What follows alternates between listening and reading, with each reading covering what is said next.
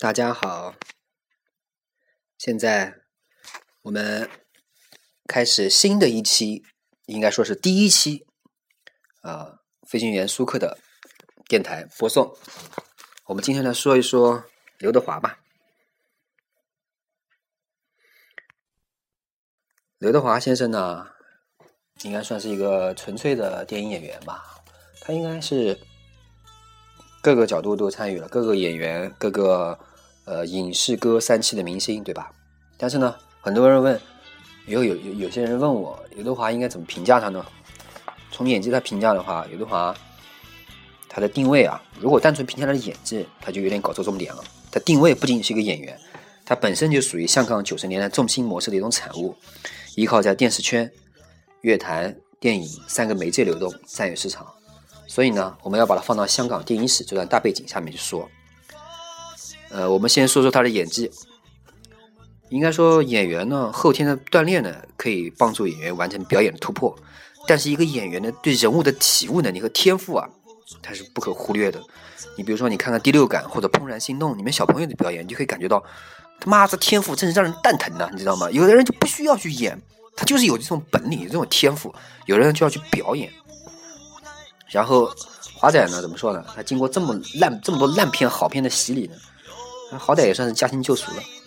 其实刘德华和刘青云、任达华、吴镇宇等等实力派的演员相比，与其说是他的戏帮助他为人所知，倒不如说他赶上了好时代。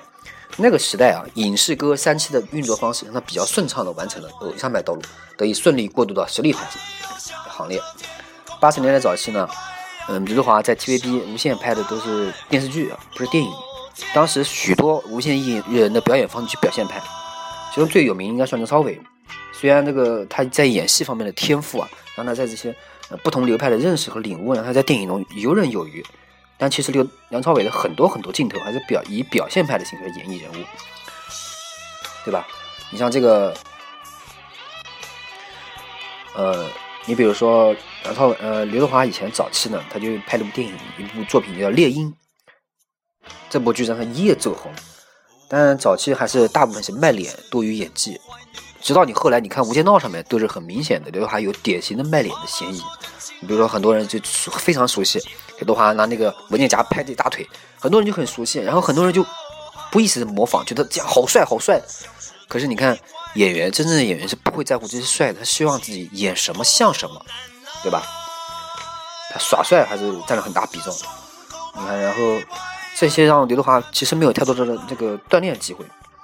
我认为早期他的作品真正对他表演带来帮助的呢，是导演徐安华的《投奔怒海》，还有王家卫导演的这个《旺角卡门》。这两位导演都是香港新浪潮电影中诞生的视野相当独特的导演，带给刘德华不论是演技还是戏路上的改变都很大。刘德华在《投奔怒海》中的表现开始趋于内敛和沉静。许鞍华带给他这种击碎、有种小众的、破烂不堪的时代背景和人物形象，把演员外在的包袱抛掉，这样会让一个人真正专注于表演。那部戏中，刘德华不再是表演派，而是彻彻底底的体验派演出。哦，对，顺便插一句，演员他有两种类型，一种叫表现派，一种叫体验派。表现派就表现这个这个演员这个这个人物的这个特质，体验派深入这个人物内心去感受这个人物。呃，所以呢。我们可以看到走心的部分，这两位带领的不仅是表演上的新体，还对他戏路的拓宽，啊，